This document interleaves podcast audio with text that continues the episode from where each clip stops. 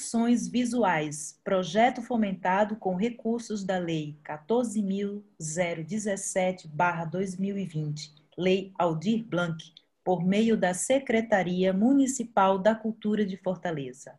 Conexões Visuais trata-se de uma proposta que visa conectar artistas e coletivos da periferia com artistas, pesquisadores, gestores e curadores com atuação em Fortaleza. A ideia é desenvolver o diálogo e criar um espaço de visibilidade para estes grupos, coletivos e artistas que vivem e atuam na periferia da cidade. Sejam bem-vindos a mais um podcast do projeto Conexões Visuais, hoje com o tema Expansão e Continuidade, Arte Educação, Curadoria e Pesquisa em Arte. Os convidados de hoje são Carolina Vieira, que é pesquisadora de arte, está como coordenadora do Programa de Formação Básica em Artes Visuais da Escola Porteracema das Artes, está como mediadora do grupo de estudos da Galeria Multiarte, com foco na história das exposições de arte no Ceará. Como curadora, realizou exposições no Museu de Arte Contemporânea, no Sobrado Dr. José Lourenço e no Laboratório Curatorial da SP Arte. Colaborou na pesquisa e produção de exposições em instituições como Unifor, Caixa Cultural Fortaleza, Mini Museu Firmeza, Museu de Arte da, da UFC, o MAUC, Museu da Cultura Cearense, além das exposições de alunos do Porteiracema das Artes realizadas desde 2013. Fez mestrado em Teoria e Crítica de Arte pela Escola de Belas Artes da UFMG, especialização em Arte Contemporânea pela PUC Minas em Arte e Educação pela Unicef. E Diógenes Lopes, que é professor, pesquisador e produtor audiovisual, licenciado em Artes Visuais pelo Instituto Federal de Educação, o IFCE, iniciou seus estudos com fotografia analógica aos 15 anos, no Centro Comunitário das Goiabeiras, bairro periférico da costa oeste de Fortaleza, onde, cre onde cresceu e mora.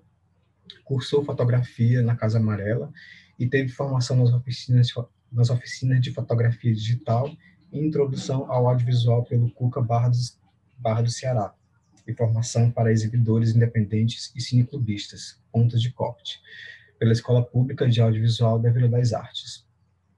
Com o coletivo Pode Crer, realizou os curtas-metragens Duas Avenidas, 2012, e Momento, Vício e Boa Sorte, 2015.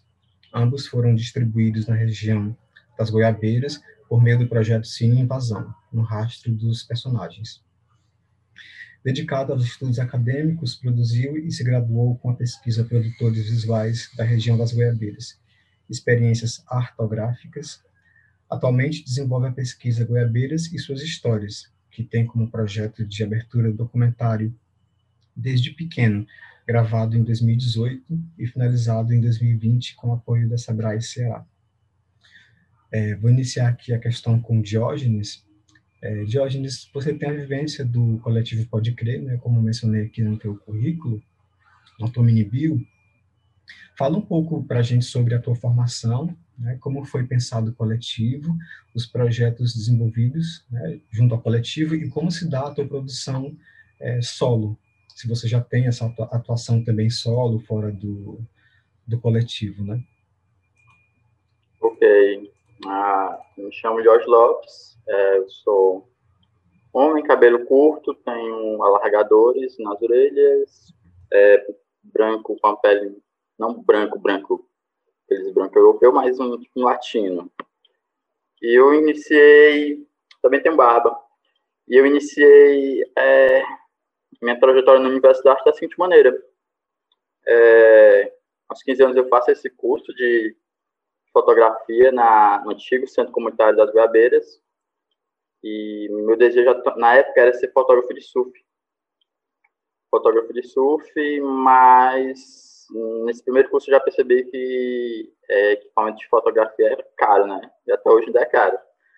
Mas continuei, aí fui trabalhar, trabalhei em lanchonete, trabalhei na lanchonete, tipo, o proprietário da lanchonete era pintor, ele era de Minas, saiu de Minas para tentar a carreira de pintor no Rio de Janeiro, mas só que não conseguiu, e desceu para o Nordeste, se encontrou com uma mulher e abriu uma lanchonete, e eu trabalhava lá e pedi para trabalhar e pedi para fazer um curso de fotografia na Casa Amarela. Fiz um curso é, com o professor Jorge.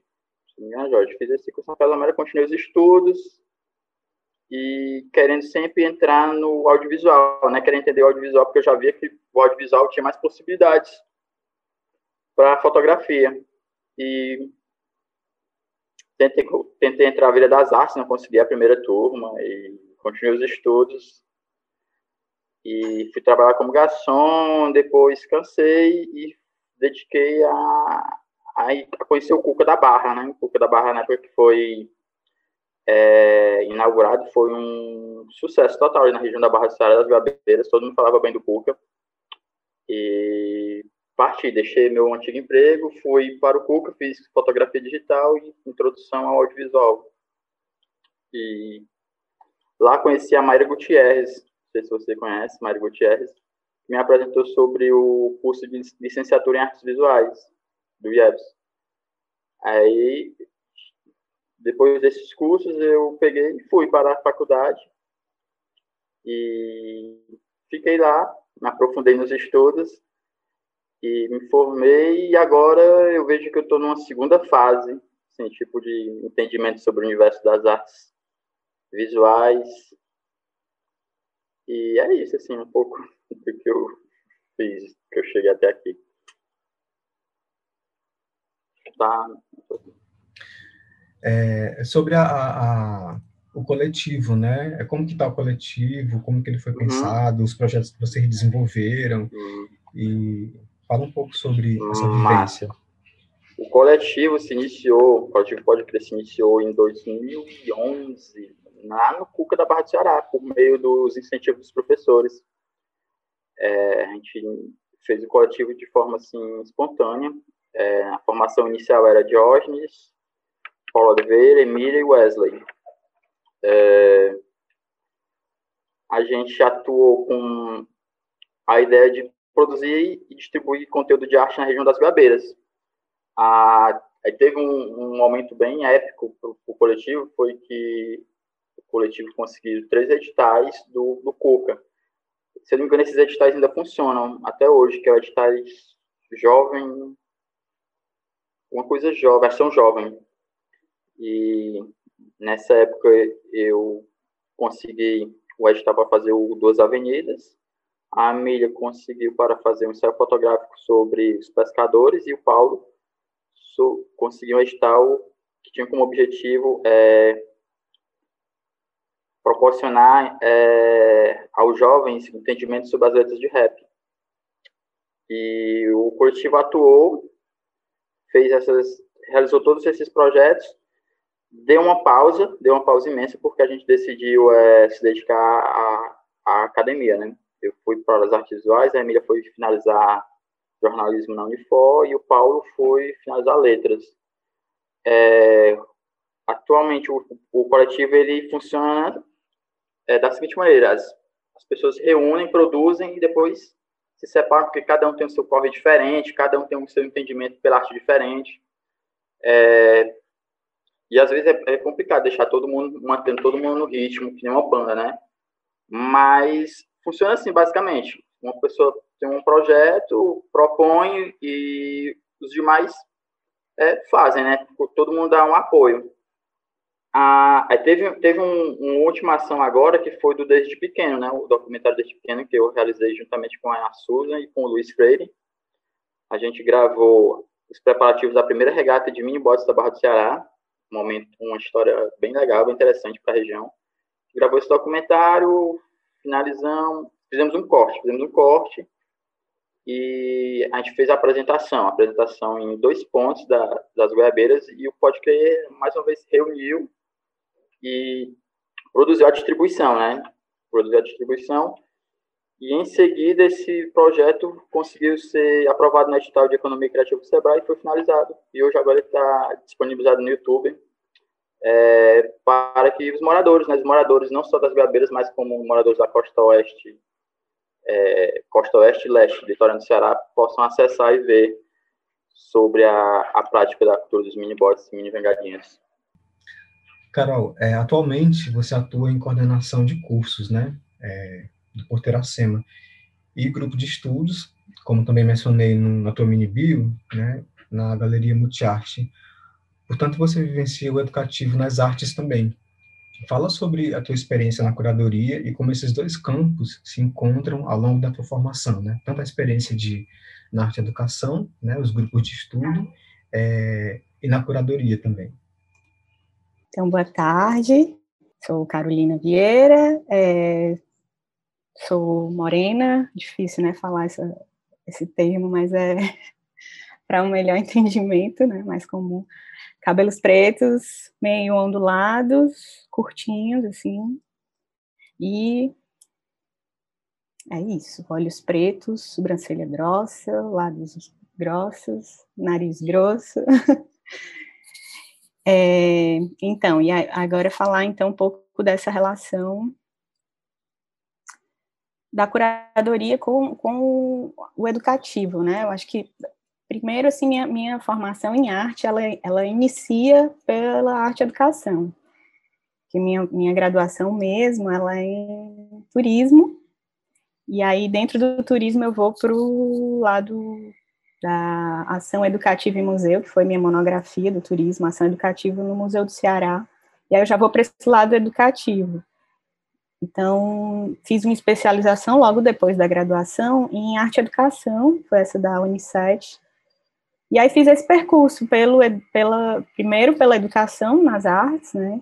Depois fui para Minas e fiz um, uma especialização. Comecei a trabalhar com arte também, até antes dessa especialização com arte e educação no Museu Animar de Paula, e aí depois eu fiz essa especialização que era em, em crítica e curadoria, né, uma especialização na PUC Minas, e aí já foi me levando mais para o campo da, é, da curadoria, porque eu, aí, aí logo depois eu entrei no Inhotim, comecei a atuar no educativo do Inhotim, e depois dessa pós da PUC, a, a equipe de curadoria do Inhotim me chamou para ir para a curadoria. Eu já estava no educativo e aí fiz essa. E tive sempre a alegria, assim, de estar muito próxima dessas duas coisas, no campo, dos dois campos, né? Entre o educativo e a curadoria. É, no educativo Inhotim eu trabalhava com periferia, né? Então era é, tinha um programa que eu coordenava do educativo, que era o Escola Integrada, que era voltado para periferia, escolas da escolas públicas, né, da de Belo Horizonte, então eles iam para Brumadinho e passavam o dia inteiro, era um programa intenso, assim.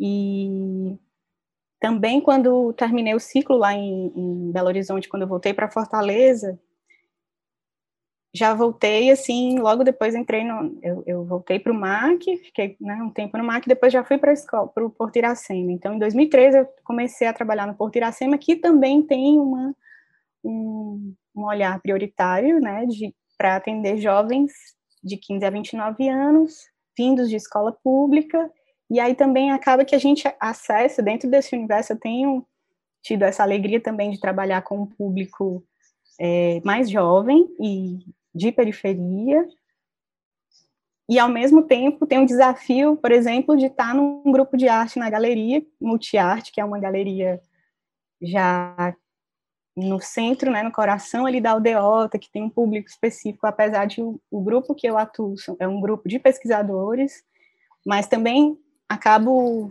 a gente acaba se contaminando com contaminando no bom sentido, né, de, de, de aprender e de trocar com esse outro universo mais é, mais privilegiado, vamos dizer assim, nem sei se é essa palavra, mas nesse sentido.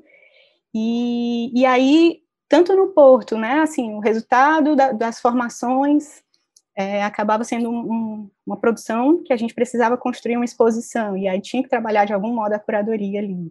Então, é sempre formação e curadoria e o lugar da mediação, porque tanto curadoria quanto ação educativa, para mim, tem o dado da mediação, a mediação que está sempre permeando ali.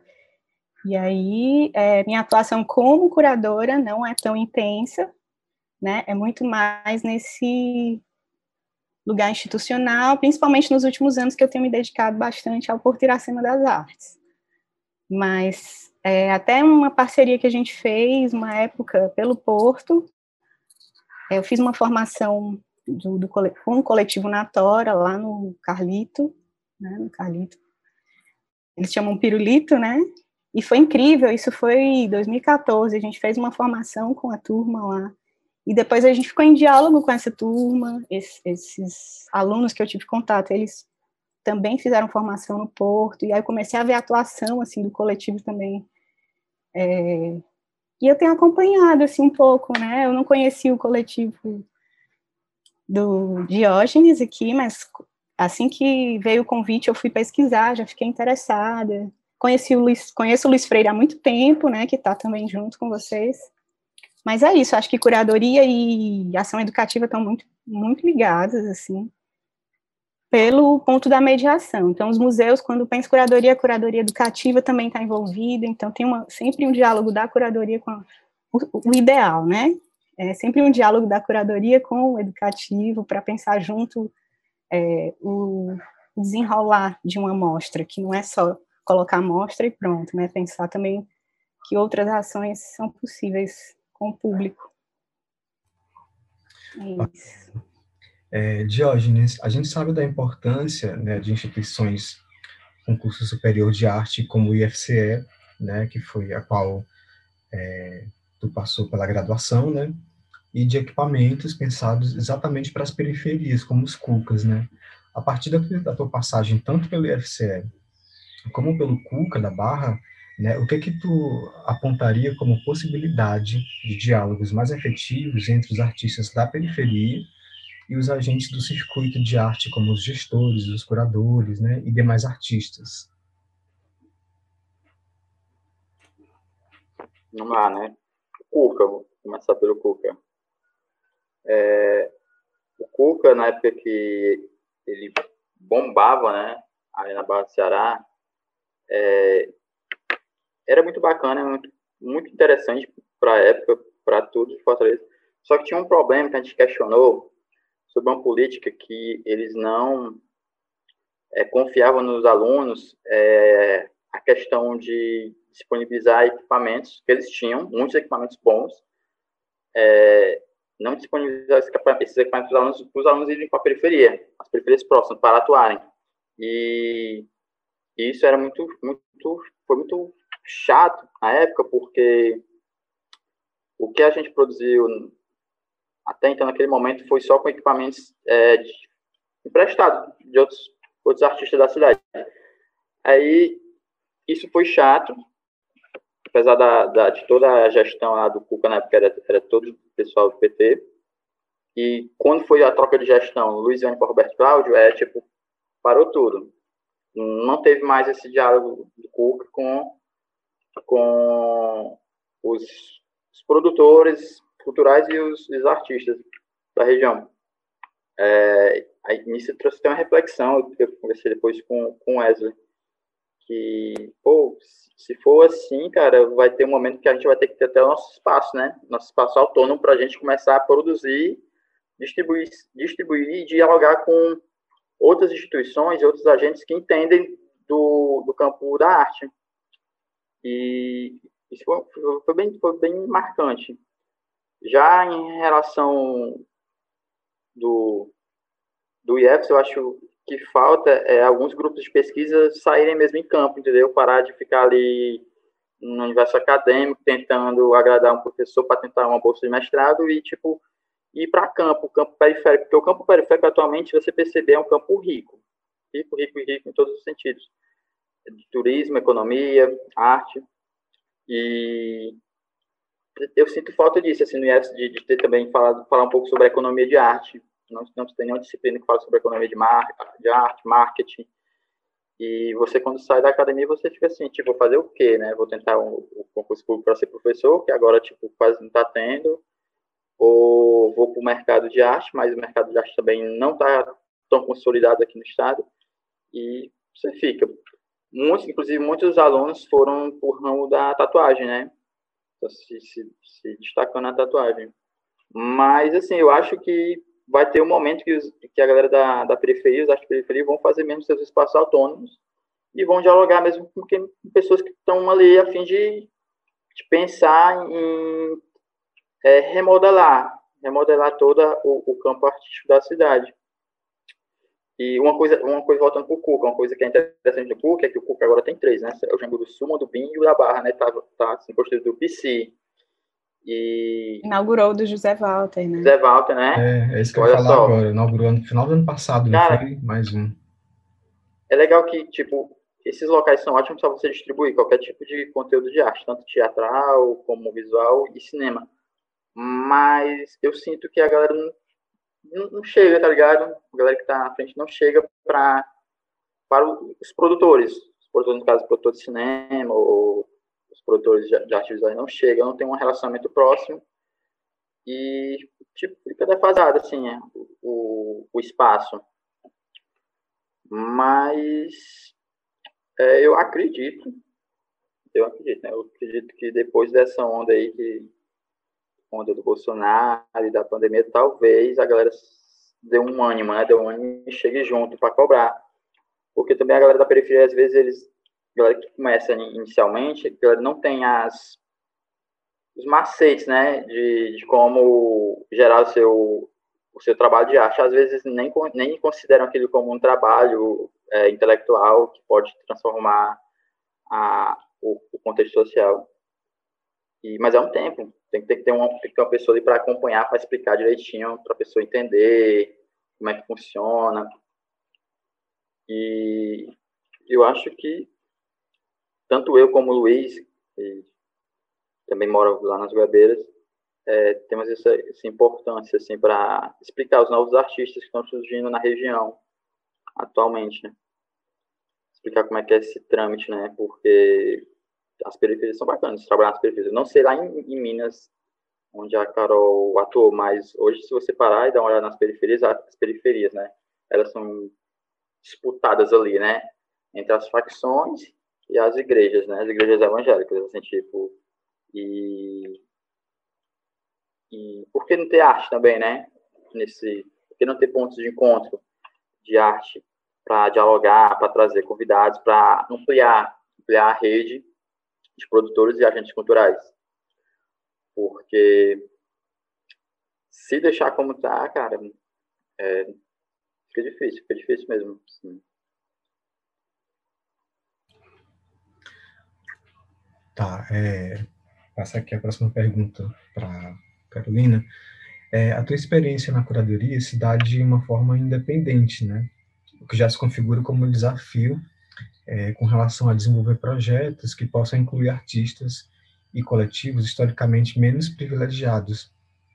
Você tem vislumbrado nesse campo estratégias que possam incluir uma produção que nasce na periferia ou de alguma forma pensa em como chegar nesses espaços, que eu acho que passa um pouco pelo que o Diogenes tem falado agora, né? O que ele acabou de falar que esses espaços, algumas iniciativas, alguns projetos, eles chegaram na periferia, mas eles chegam é, com algumas limitações em algum momento, né? É, a partir da perspectiva política, né, em que eles chegam, e aí eles acabam por travar alguns, é, é, algumas barreiras ali, né, e acaba que algumas pessoas que passam por ali, que eu acho que é um pouco isso que ele falou, é, se tornam um pouco, digamos, eu não sei nem se isso é bom, né, se tornam um pouco responsáveis por perpetuar o que chegou por ali em algum momento, né? Pois é. Então, eu, na verdade, curadora independente, assim, nem sei se tão independente, porque eu quase nem tenho tempo de ser essa curadora independente, por conta das demandas mesmo de, de, de um trabalho que é institucional. Mas, é, dentro desse universo do, do institucional, a gente tem atuado é, claro que com, né, é difícil, mas se eu, assim, eu acho que se eu atuasse de forma mais independente, talvez eu pudesse até pensar melhor essas estratégias é, de atuação com, com esse público, sabe? Porque a gente fica vendo vários editais, né? Inclusive essa ação que a gente está aqui agora, ela acontece por meio de um edital então, assim, vários editais também que têm é, valorizado e até dado prioridade às ações de periferia. E aí eu falo isso porque eu estando, né, de alguma maneira, pela Secult, eu tenho atuado nas comissões de avaliação de alguns editais. É, nos últimos dois anos foram muitos mesmo, assim.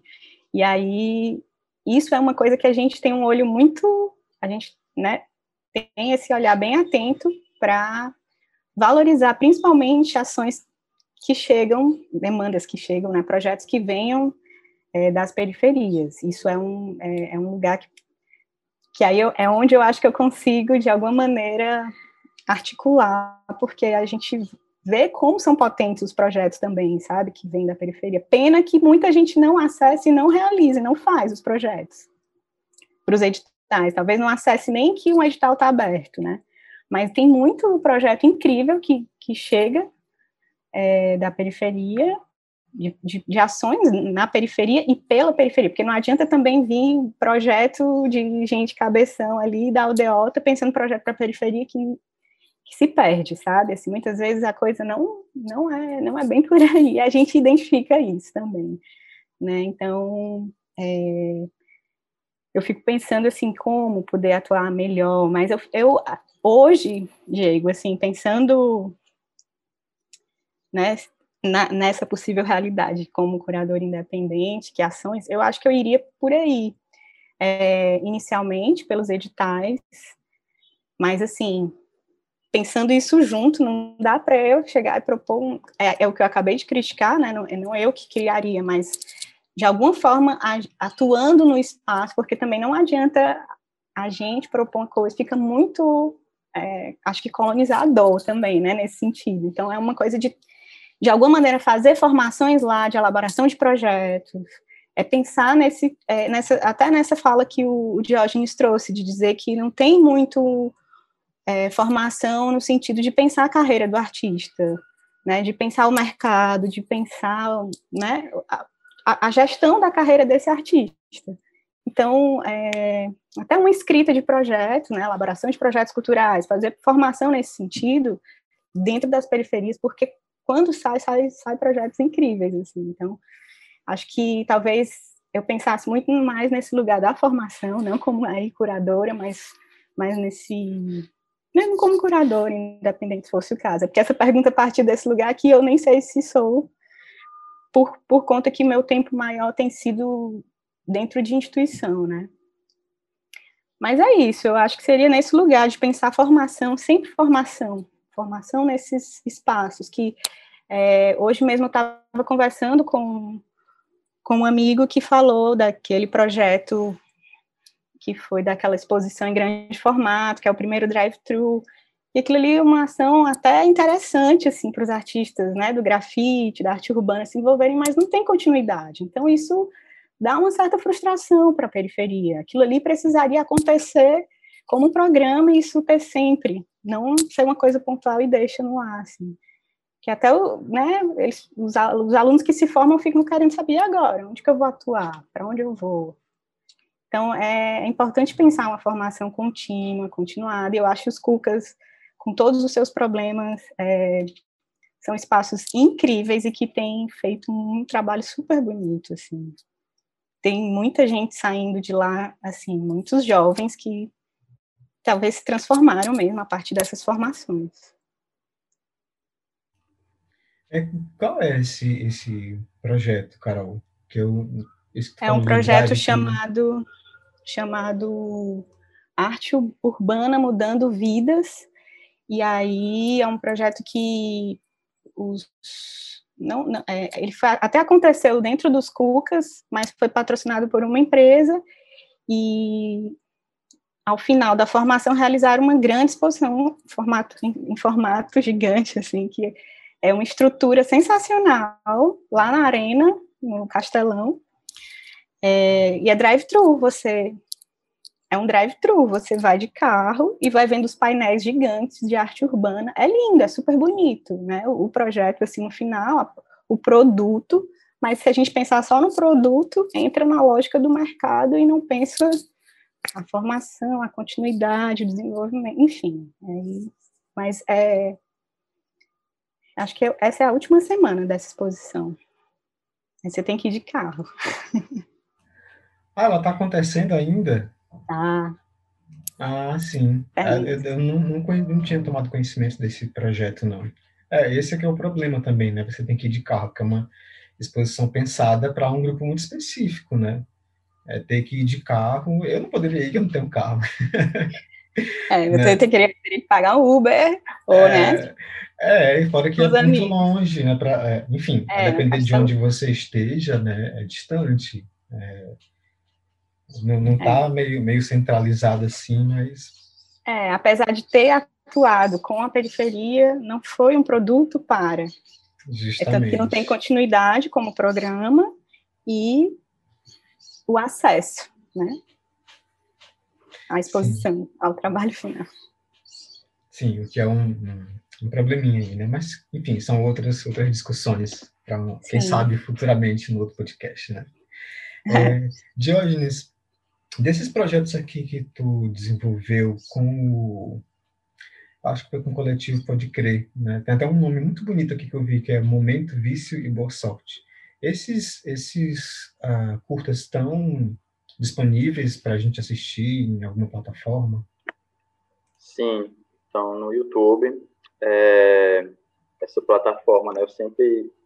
Hoje, esse ano eu me dediquei mais a estudar mais o YouTube, mas tá tudo no YouTube porque é, o filme era para atingir essa galera, né, os moradores, os jovens que participaram do, dos curtas, porque o conceito inicial de, dos dois curtas, tanto Duas Avenidas e o Momento de Boa Sorte, era trabalhar com os jovens como atores e ter as locações da região como cenário, a, as histórias também. E a gente fez os, os dois curtas e disponibilizamos assim no YouTube, tá lá para a galera assistir. O Desde Pequeno também está disponível. Eu não sei se seria bacana você comercializar um, um, um produto que é para a região e está lá, está super disponível, podem assistir e é bacana. Ótimo. Então, a gente está chegando no finalzinho aqui, inclusive já está contando os, os minutos finais. Queria agradecer, gente, a presença de vocês nessa conversa. Muitíssimo obrigado. Obrigada. Vocês gostariam de. Obrigada também pelo convite. Ah, eu queria dizer para a gente se relacionar mais, né? Ter mais essas conversas para entender, porque é, se nós, como agentes culturais do campo da arte, ficarem deslocado, não, não, não, vamos ter, não vamos conseguir fazer um, um, campo de arte na cidade bacana. E, mas eu acho que esse, essa mudança da pandemia gerou, né, que todo mundo começou a fazer lives e tudo. E eu espero sim, passar, é, dar continuidade às atividades, né? É, eu estou pretendendo dar continuidade no projeto desde pequeno, que é uma pesquisa que começou em 2018 e já tem muita história para contar. É, estou só esperando passar a pandemia para retornar para as gravações. E, no mais, muito agradecido pelo Diego, pela produção, por convidar. E é isso, pessoal. É, Diógenes, é bem lembrado isso, porque esse, esse projeto, na verdade, para além desses encontros aqui né, em formato de podcast, é uma grande provocação também né, para que haja mais esse diálogo e esse encontro entre esses, esses diferentes contextos em que a gente está, né? tanto de quem está é, num lado mais, mais distante da cidade, como quem está ocupando espaços né, de maior privilégio. Na verdade, o objetivo desse podcast, desse projeto, é estimular mesmo essa aproximação. Né? Eu espero que a gente consiga, pelo menos inicialmente, é, causar esse efeito, tá bom? Muito obrigado e até a próxima, gente. Tchau, tchau. Obrigada, gente. Foi um prazer. Conexões Visuais, um projeto aprovado pela Lei Aldir Blanc, através da Secretaria de Cultura de Fortaleza.